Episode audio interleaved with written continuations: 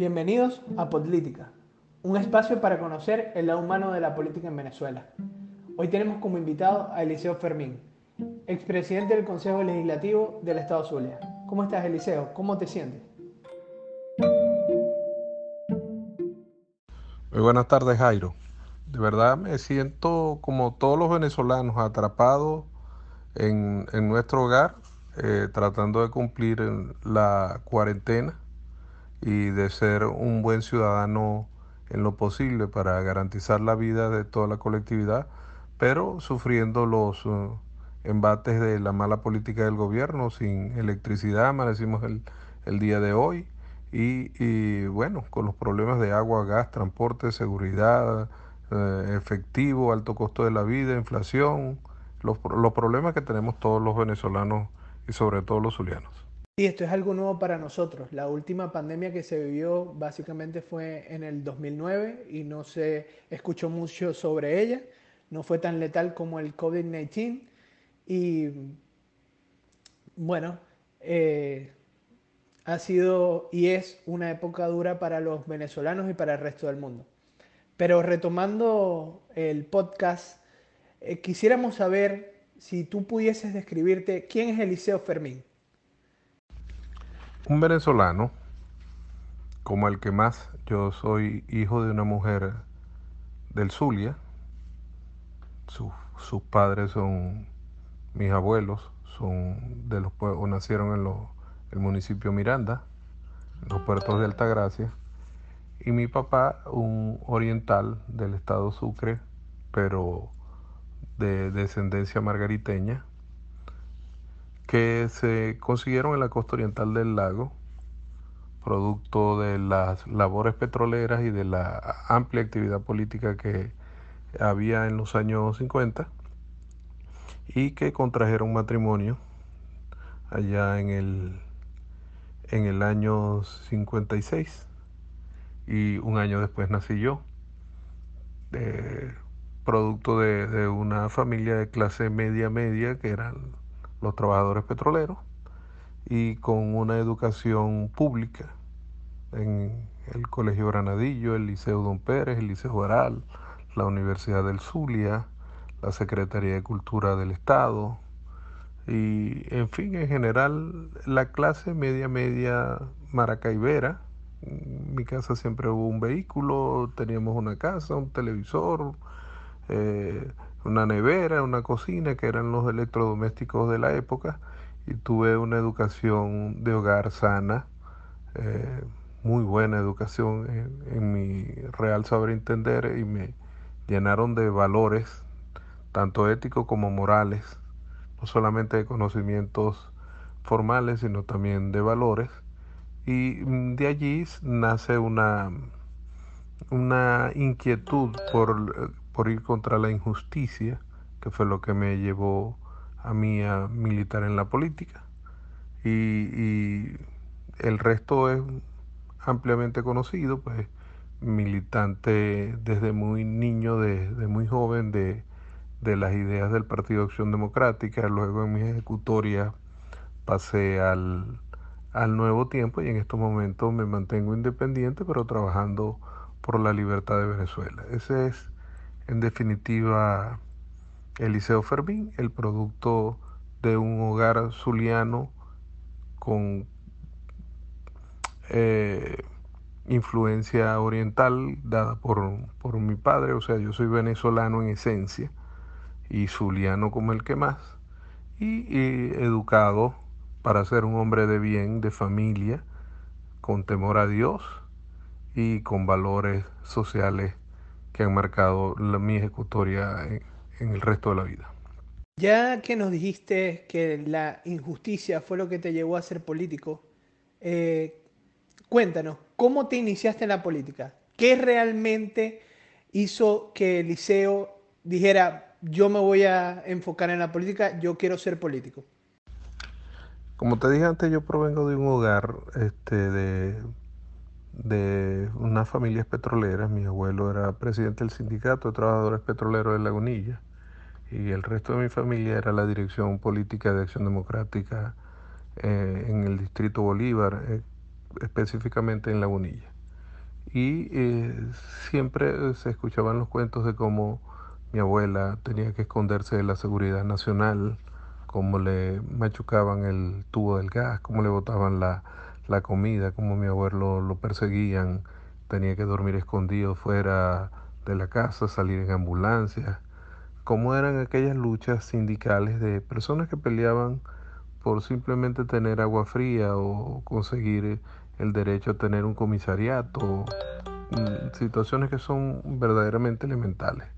Eh, el derecho a poder estudiar, tener una universidad en el Estado, que se consiguió con las luchas que ellos ejecutaron, eh, el derecho a sindicalizarse, a no tener miedo por exigir eh, mm, prebendas sindicales, ese tipo de cosas que describían cómo el, ciudadano tenía que organizarse para poder defenderse de lo que nos está oprimiendo en este momento, que es una casta militar que cuando llega al ejercicio del poder cree y pretende que lo demás le obedezca porque en lugar de ser la fuerza organizada para garantizarnos la, la soberanía nacional y garantizarnos la libertad del país, no, nos ve como sus esclavos. O sea, le damos las armas, le, el producto de nuestro trabajo, creamos un ejército para esclavizarnos. Bueno, eh, en, en, fin, yo crecí escuchando ese tipo de cosas y, y siempre fui proclive a buscar darle la razón a quien la tenía. Entonces, por supuesto que estaba en contra de, de, de esa conducta que nos mantiene a los venezolanos eh, oprimidos, que es la injusticia. Cuando alguien tiene la razón y yo ahí soy tal vez con una conducta que muchas personas dicen que es antipolítica, porque cuando yo creo que alguien tiene la razón por encima de las consecuencias eh, este, que me puedan traer en lo personal, en lo global, yo siempre voy a darle la razón a quien la tiene. Si tú me pides mi opinión, yo voy a dar la mía, no la que se acomode, que se acomode a lo que la persona que pregunta piensa.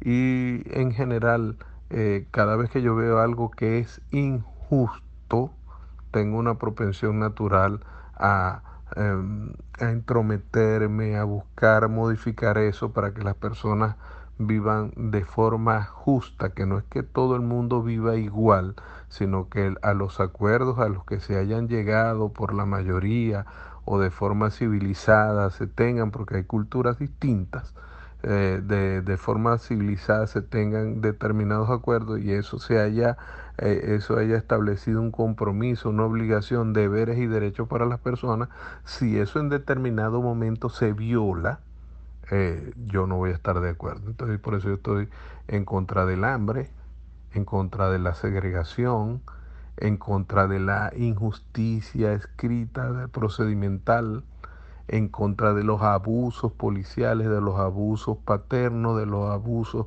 de los hombres frente a las mujeres, de las mujeres frente a los hombres, de los mayores frente a los niños, con todo tipo de abuso, yo estoy de acuerdo por, eh, en desacuerdo por considerarlo injusto. Y eso fue lo que me hizo a mí eh, introducirme en la política, porque en la época, en mi época de niño, que no teníamos todos estos elementos electrónicos que tenemos ahora, habían niños que, por ejemplo, no tenían metras o bolitas, como se le dice aquí en Maracaibo, para jugar, o no tenían la posibilidad de tener un trompo, y eso me parecía a mí injusto, o a aquellas personas que no tenían posibilidad de estudiar tanto como nosotros.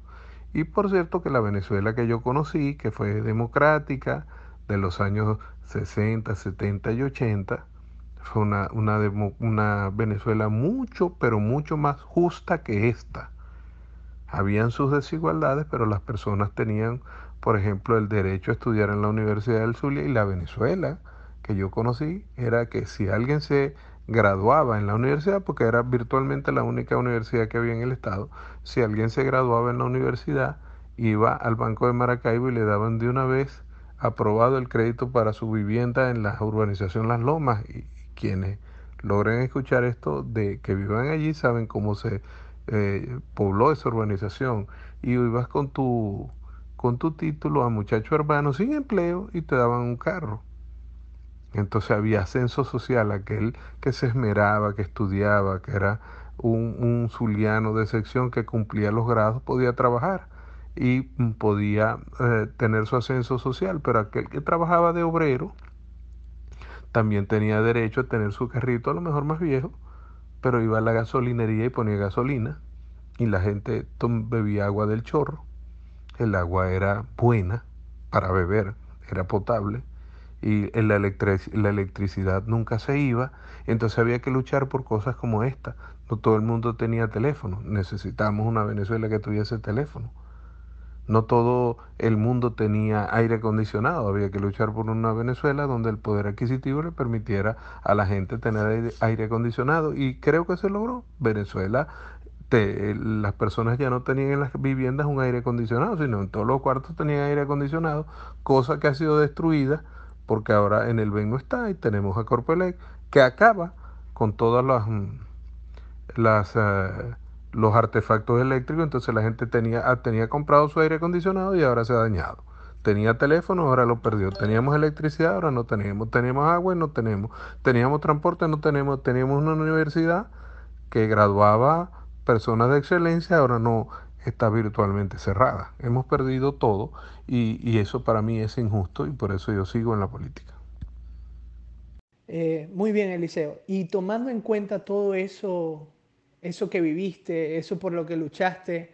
Cuéntanos, ¿cuál es la decisión más dura y compleja que te ha tocado tomar en un cargo de responsabilidad pública?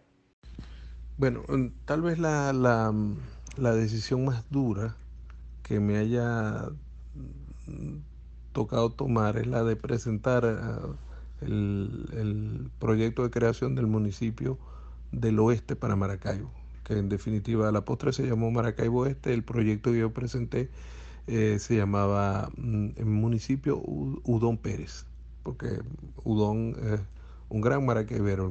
En, mi criterio, el hombre de letras más ilustre de Maracaibo luego de Rafael María Baral.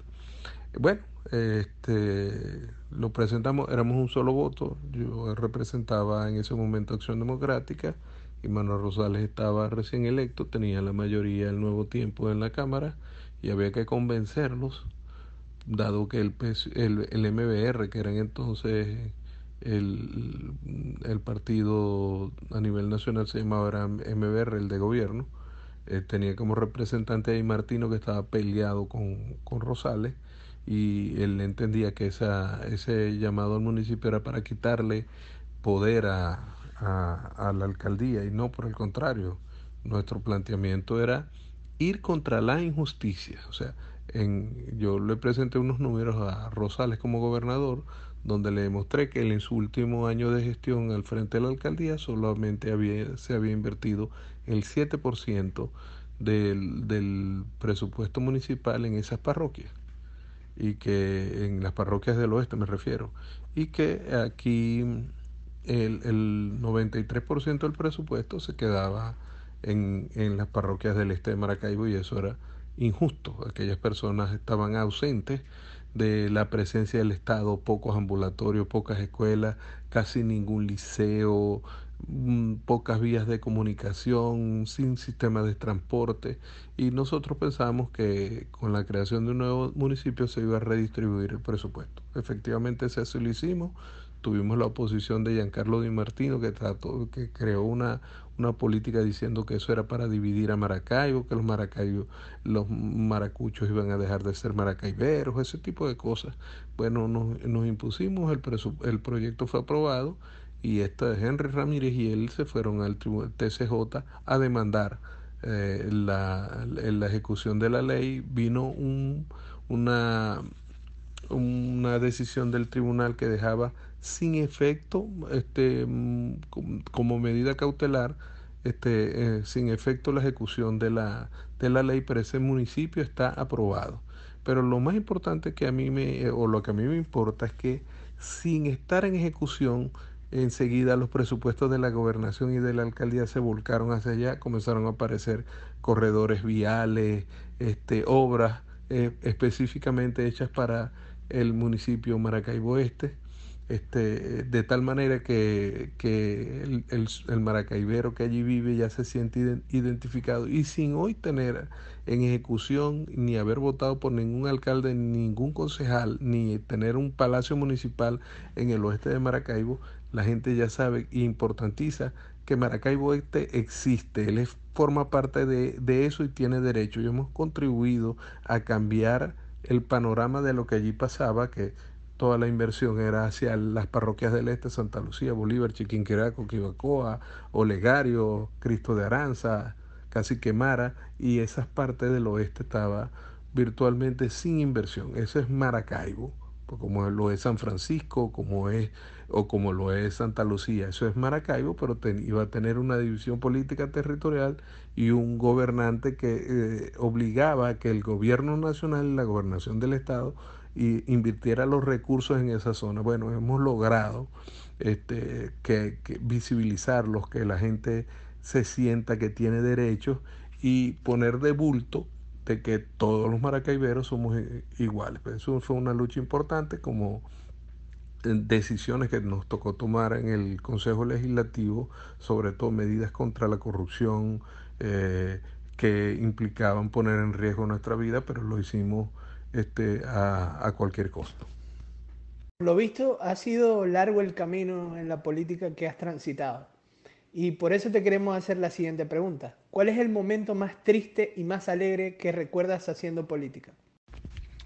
El más triste, me inicié en la primera campaña que trabajé de voluntario, pues no tenía ninguna responsabilidad efectiva, pero allí este, fue la primera vez que voté y tenía grandes deseos de ver a Luis Piñerúa Ordaz como presidente de la República. Era muy joven. Y bueno, todo indicaba que debíamos ganar las elecciones y la triste realidad fue que en buena lid el partido COPEI eh, ese día se alzó con la victoria por 170 mil votos y yo no le conseguía ninguna explicación. Tantos proyectos que teníamos en esa época, pues lamentablemente se vinieron al suelo, ¿no? Y, tal vez el más, eh, el, más feliz no, no tiene que ver eh, con, un día en lo particular, sino en un momento eh, estando en la presidencia del, del Consejo Legislativo, Ángel Monaga me hace saber de que tiene un proyecto de ley que es el, el del, contra el consumo de tabaco en espacios cerrados. Y me explicó cuál, cuál era su proyecto y lo asumimos perfectamente porque creíamos que iba a ser importante para, para el sur y para Venezuela.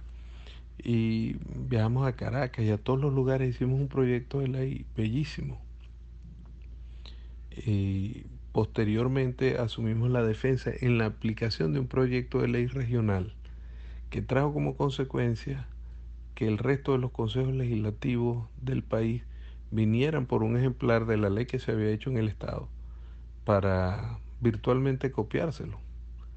Y a nosotros no nos preocupaba que se lo copiaran porque la idea era, era la misma. Al, al efecto, cuando el gobierno nacional encontró de que habían movimientos en las regiones, este, inclusive consejos legislativos que eran eh, pro gobierno, eh, sus, directivos eran militantes del partido de gobierno, este, comenzaron a, aprobar el, el, proyecto de ley casi de la misma manera. y repito, me parecía muy bien, el gobierno nacional lanza un decreto copiándose la ley del Estado para prohibir el consumo de tabaco en espacios cerrados. Y allí me di cuenta del poder que teníamos las regiones. Y ese fue un día muy feliz cuando me dijeron, mire, presidente, aquí está el, decreto del gobierno nacional. Y mire, se copiaron lo de usted. Yo decía, pero eso no, me parece maravilloso. Bueno, pero es que ya su ley va a dejar de tener efecto porque priva el proyecto nacional. pero míralo de esta manera, el proyecto que hicimos aquí en el Zulia obligó al gobierno y al resto de los consejos legislativos porque era una necesidad el, la ley de consumo en espacios cerrados. Y ahí le salvamos mucha vida a mucha gente, pero sobre todo demostramos que con las herramientas que se tengan en la mano se puede transformar la sociedad en la que uno vive. Y ese fue un día este, de, de, mucho, de mucha alegría porque se demostraba que con coherencia y con trabajo desde el Zulia, desde el Consejo, desde el humilde Consejo Legislativo del Estado Zulia habíamos logrado hacer una, una ejercer una acción que influía a nivel nacional y que impedía de que más personas siguieran falleciendo por el solo hecho de estar en un ambiente que no, no era precisamente saludable. Es bastante interesante saber que la propuesta de la prohibición de fumar en espacios cerrados salió de acá del Zulia. Muy, muy bonito recuerdo. Eh, Eliseo, ¿en algún momento has pensado en retirarte de la política? Muchas veces, muchas veces. Inclusive en algún momento hasta la ejecuté. Estas son vivencias de como dirigente dentro de Acción Democrática. Yo resulto electo secretario de organización de Maracaibo eh, de Acción Democrática en una eh, convención que se hizo en las termas, ya no recuerdo en qué año, 86, 87, perdón, 91, 92, algo así. Y este, luego mm, las dos tendencias, la ganadora y la perdedora, se sentaron a armonizar las... Em, eh, a buscar puntos de equilibrio y de encuentro y como el, triunfo que habíamos obtenido era, había sido tan aplastante, casi no habían posiciones de la, de la tendencia perdedora internamente que era la de Manuel Rosales.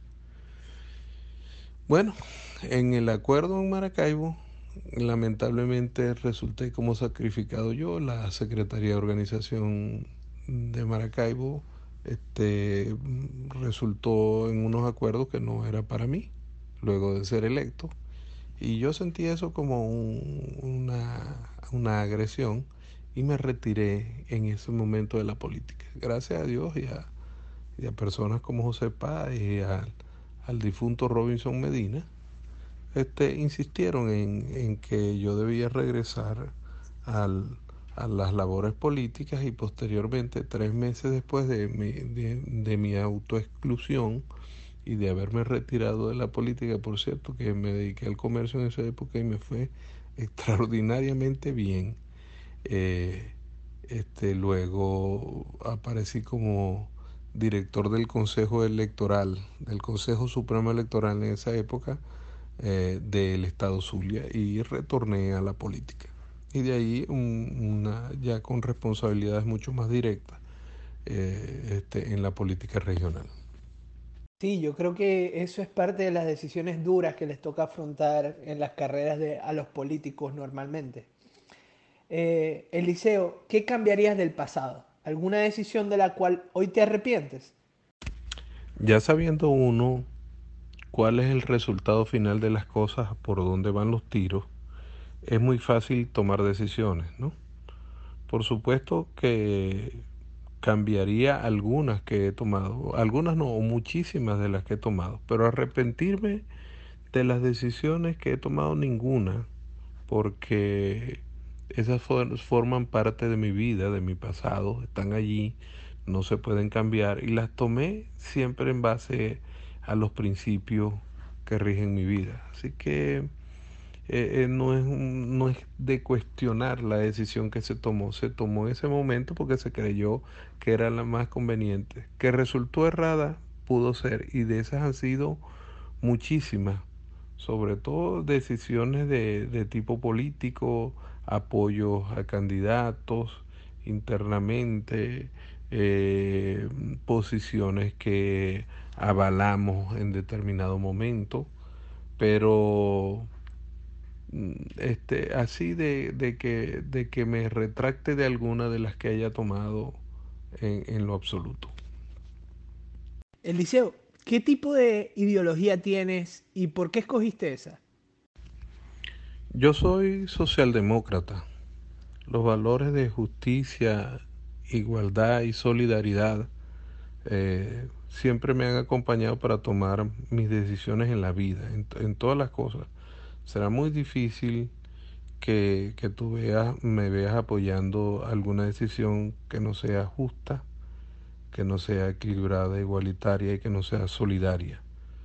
Eh, eso tiene mucho que ver con los valores que yo aprendí en, en mi vivienda, en mi, mi, familia. Eran personas simples, eh, llanos de, de, nuestra sociedad, pero con inmensos valores, creencias en Dios y, y en la Virgen porque somos cristianos y católicos, pero o sea, yo sería incapaz de matar a alguien que no sea por invocando la defensa propia.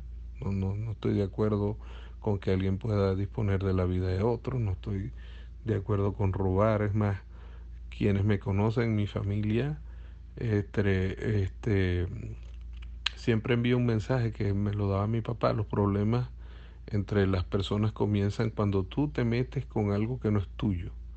En la medida en que tú te metes con lo de los demás, enseguida comienzan los problemas sociales, políticos, familiares. Eh, te coloco un ejemplo.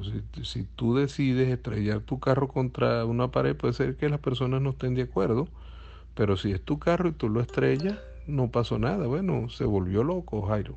Pero si mm, tú, yo agarro tu carro y lo estrello, entonces tú tienes el derecho a reclamar, mira, porque tú estrellaste mi carro, tú me tienes que pagar mi carro, porque qué problema estás creando. Entonces, analízalo para que veas. Los problemas entre los seres humanos comienzan cuando alguien se mete sin permiso o dispone sin permiso de algo que no le pertenece, de un recuerdo, de un nombre, de la novia, del hijo, de cualquier cosa que no le pertenezca y, dispone de ese bien, de, de ese inmueble, de ese mueble, de lo que sea, en ese momento comienzan eh, los problemas. Así que yo llegué a la, al, a la democracia social eh, por estudios.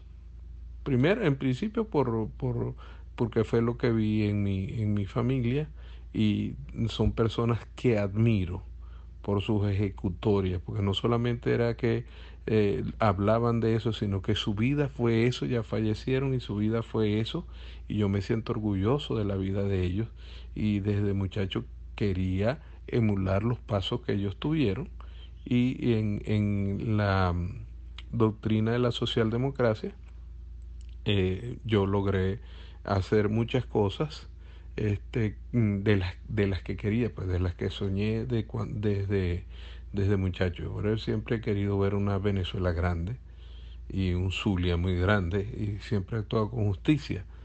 Que a las personas se les dice este, que que bueno, que Maracaibo ha dado tanto que debiera de tener carreteras a granel como Rocotas de Canto. Yo con eso estoy de acuerdo. Pero imagínate tú qué pasará con la costa oriental del lago, que de lo que hablamos en esa gaita lo ha dado la mayoría la costa oriental. Entonces el planteamiento justo es, para Maracaibo tiene que haber un proceso de desarrollo, pero para la costa oriental del lago también. ¿Y qué, qué, qué hacemos con el sur del lago? Por ejemplo, el sur del lago eh, ha trabajado todo el tiempo, si se quiere, espalda de los gobiernos.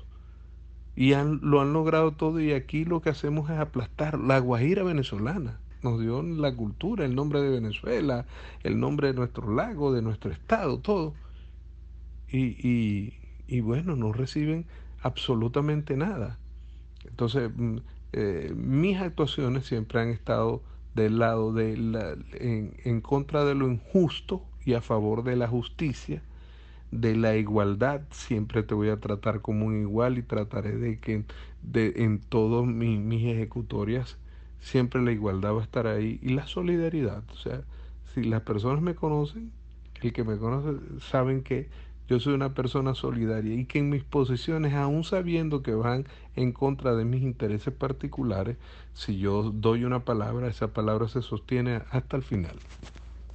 Muy bien, eh, te nos adelantaste un poco, pero de todas formas queremos ahondar en esta pregunta.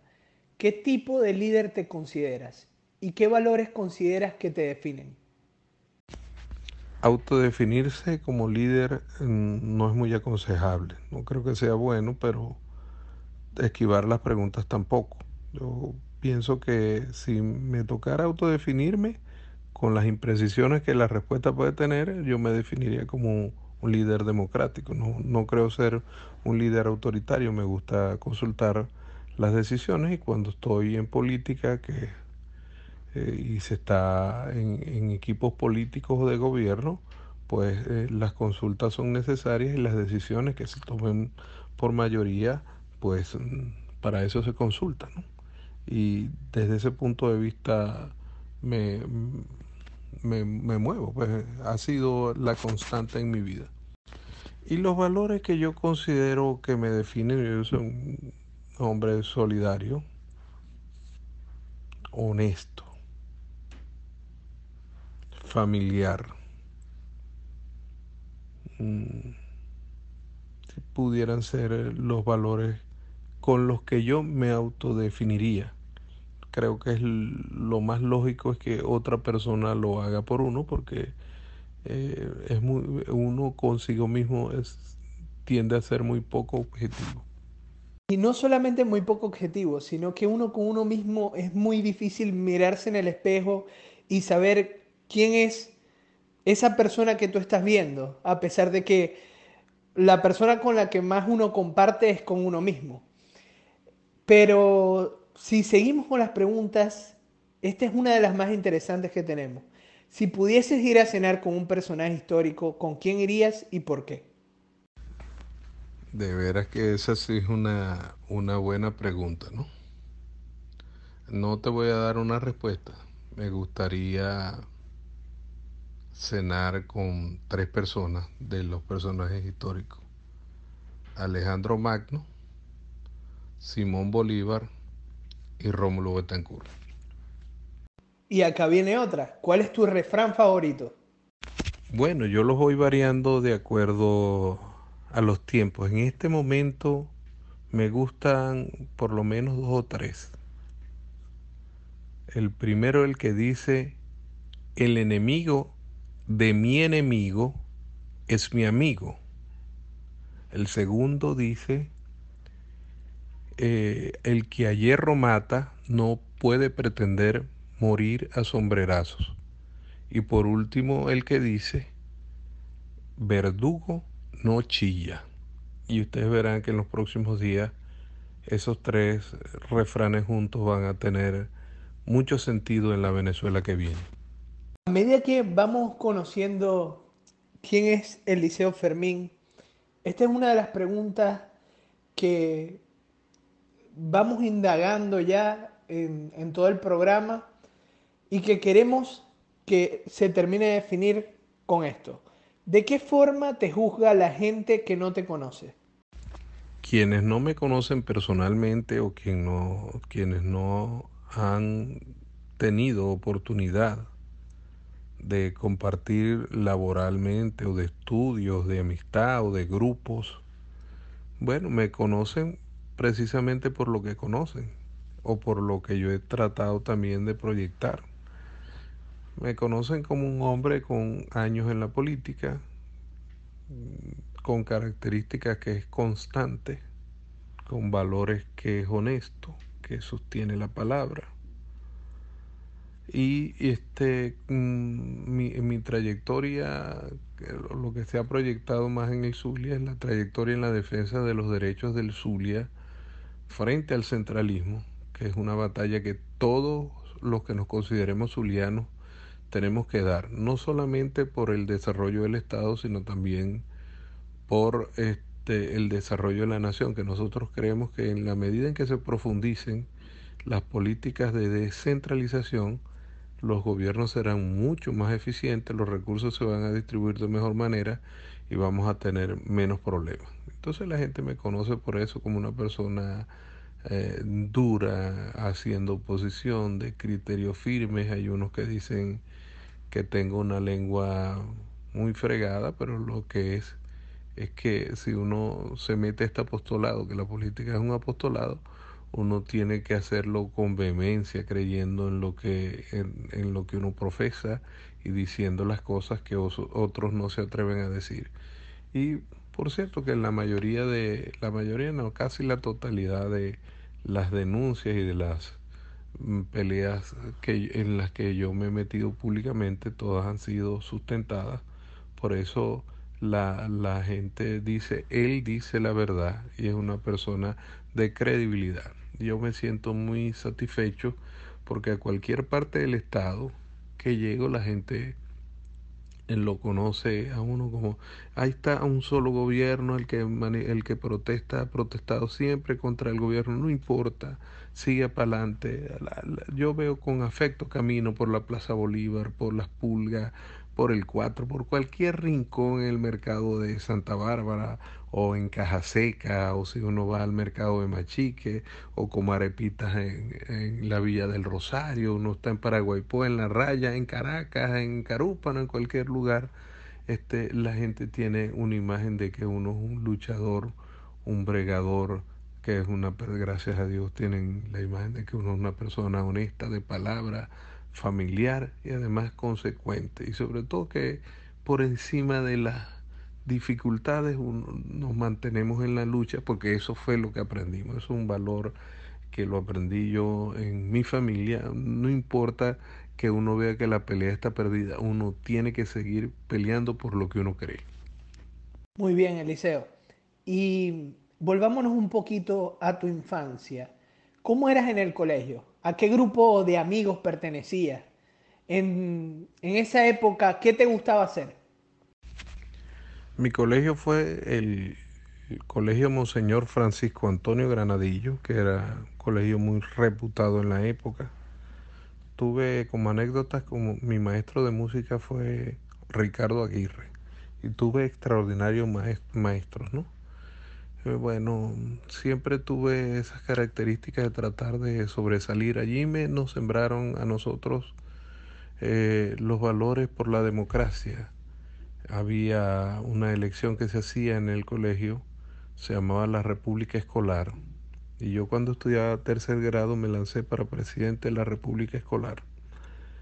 Y pues estudiaba apenas tercer grado. Y por supuesto ganó el de sexto, el que conocía más gente, que tenía más tiempo allí. Pero yo logré ser vicepresidente del, de la República Escolar de mi colegio en ese momento. Y, y lo hacía pues pensando en, en, servir. Eh, mm, pertenezco a una generación de personas que gracias a Dios fueron exitosas, eh, profesionales en su gran mayoría, o comerciantes, o personas dedicadas a su, a su familia, obreros, este, personas honestas, honradas. Hasta ahora no recuerdo que ninguna de las personas que estudiamos tanto en el bachillerato como en la primaria este, haya tenido problemas con la justicia o de desadaptación. Era una Venezuela de juegos importante, pues salíamos del colegio y, y nos quedamos en el frente de la cuadra, todos los jóvenes jugando pelotique trapo, pelotique goma, y los sábados los domingos eh, jugábamos metras, o la temporada de trompo, la temporada de emboque, y con satisfacción y orgullo digo, el primer Atari que llegó a Maracaibo lo, tuve yo en la casa, por supuesto. estaba conectado a un televisor blanco y negro, que eran los televisores que llegaban a Venezuela. Pero fuimos, fui de los que inició la, la época de los juegos electrónicos. También los teníamos. En mi casa habían mesas de ping-pong. Con mi familia jugábamos ludos y baraja, mucha pelota, eh, béisbol, softball, voleibol en, en, el liceo, en el colegio. Esa era una época donde nos veíamos en la Plaza de Irama para estudiar. Los jóvenes, aunque en las casas había eh, luz eléctrica, pues, estábamos hablando de los años 70, este, se, se usaba estudiar en grupos, los estudiantes teníamos sillas de extensión con la que nos sentamos a estudiar en las plazas. Era un, un resabio de la Maracaibo y de la Venezuela cuando no había electricidad, pero los jóvenes acostumbramos a estudiar así juntos y en grupo. Este, Eh, fui un estudiante muy inquieto, líder en todo tiempo de las luchas estudiantiles, tanto en bachillerato como en la universidad, en la Facultad de Ingeniería. Eliseo, si pudieses seleccionar uno, ¿cuál sería el mejor recuerdo de tu infancia? Sin lugar a dudas, eh, se inauguraba la televisión vía satélite para el mundo. En el año 68 ya habían, creo que, transmitido la llegada del hombre a la luna y iban a transmitir el Mundial de Fútbol. Por cierto que yo no soy fanático de, de Brasil, nunca lo fui, porque el equipo de Brasil siempre goleaba a Venezuela de forma humillante. Entonces yo recuerdo que en aquella época pregunté a qué equipo se podía ir y que no fuera Brasil, que tuviera posibilidad de ganarle a Brasil. Y en Lagunilla se jugaba mucho, mucho al fútbol. Y alguien por ahí mencionó Alemania y yo comencé a ir a Alemania desde esa época y aún me mantengo fanático del equipo alemán. Quienes me conocen así lo saben. Entonces yo le pedí a mi papá que me regalara un balón de fútbol. Y nosotros estábamos pasando las vacaciones allá en, Ciudad Ojeda y mi papá llegó de Maracaibo con un balón de fútbol. Y ese día me quedé a dormir en una hamaca, aunque nosotros teníamos cama para dormir allá, me quedé a dormir en una hamaca y dormí abrazado con mi balón. Y estaba esperando que amaneciera para que a la llegada de la mañana llegaran mis primos y poder jugar al fútbol, que era una, fe, una fiebre en esa época. Ya aquí las temporadas están como definidas, la temporada de béisbol, la temporada de fútbol, la temporada del básquet, pero en aquella época eso no era así, no habían transmisiones en vivo, sino programas pagados, retransmitidos, ese tipo de cosas.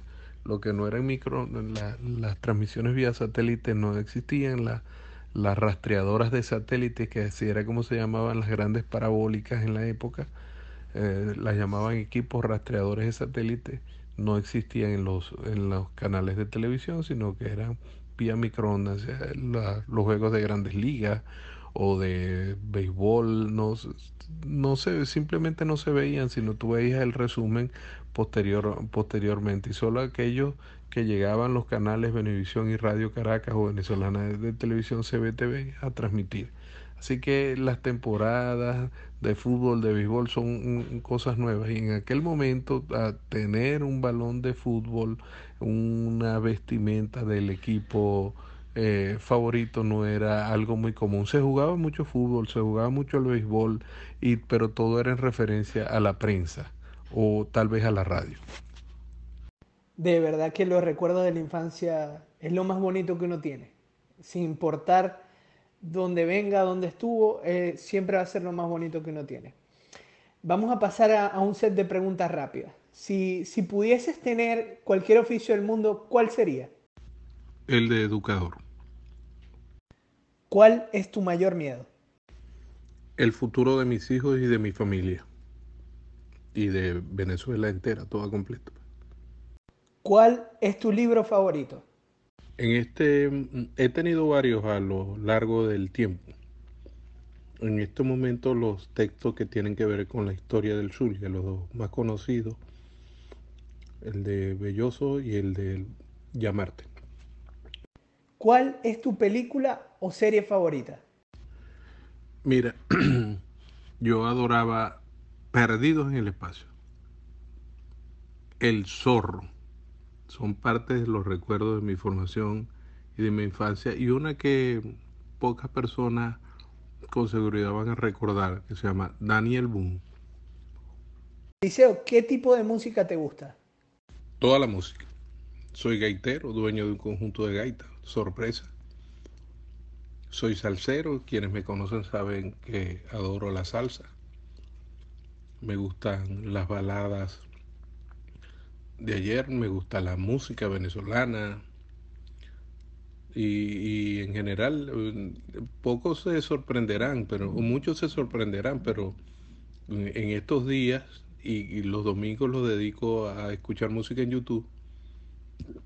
Y bueno, toda la música del rap moderno yo la escucho, trato de estar al día, de asimilar las vivencias que la juventud tiene con la música que escucha actualmente.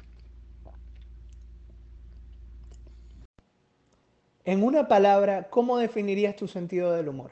Grande. Soy chistólogo, aunque la gente tiene la impresión de que yo eh, soy gruñón. No, por el contrario, soy una persona muy jovial, muy zuliano, muy a los maracuchos. Soy capaz de contar cualquier chiste y tengo en mi mente aproximadamente unos 3.000 chistes. En buen maracucho se podría decir que yo soy en toda la palabra un mamador de gallos. Una pregunta rápida, pero con un fondo verdaderamente especial. ¿Cuál sería un buen título para tu autobiografía? Una vida de lucha por el autogobierno de las provincias de la República de Venezuela.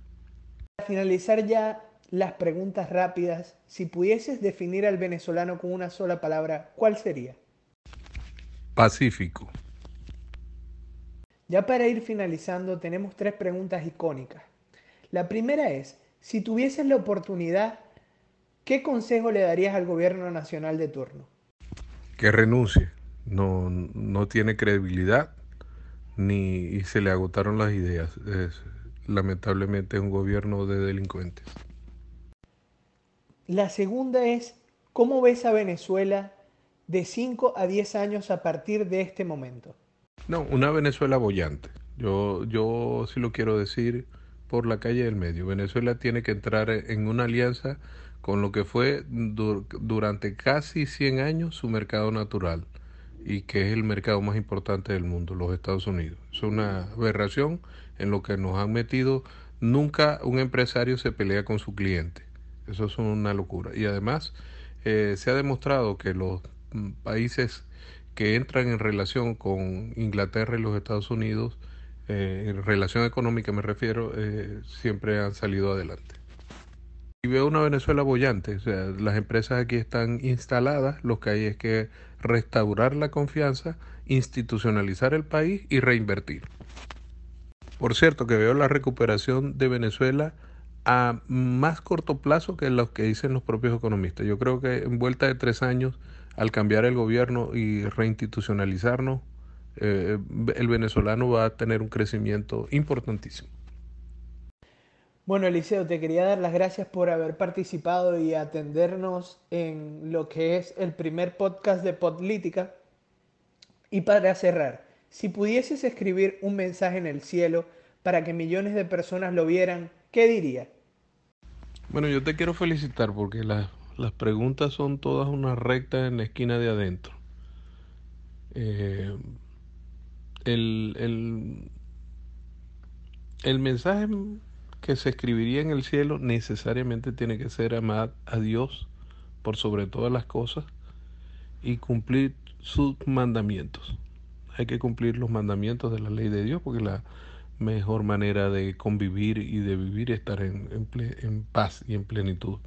Tenemos que vivir de forma civilizada, sin atropellar al prójimo, sin pasarle por encima a los demás y sabiendo pues que la vida es corta y aquí venimos a hacer el bien y no el mal. Y la mejor vía es esa. Y además de tener uno tranquilidad con uno mismo. Yo te agradezco este programa y lo valoro, lo importantizo muchísimo y te agradezco pues la oportunidad que me has dado de que el zuliano pueda conocerlo a uno y el venezolano lo pueda conocer a uno de mejor manera, ya no en lo político, sino en lo personal. Muchas gracias.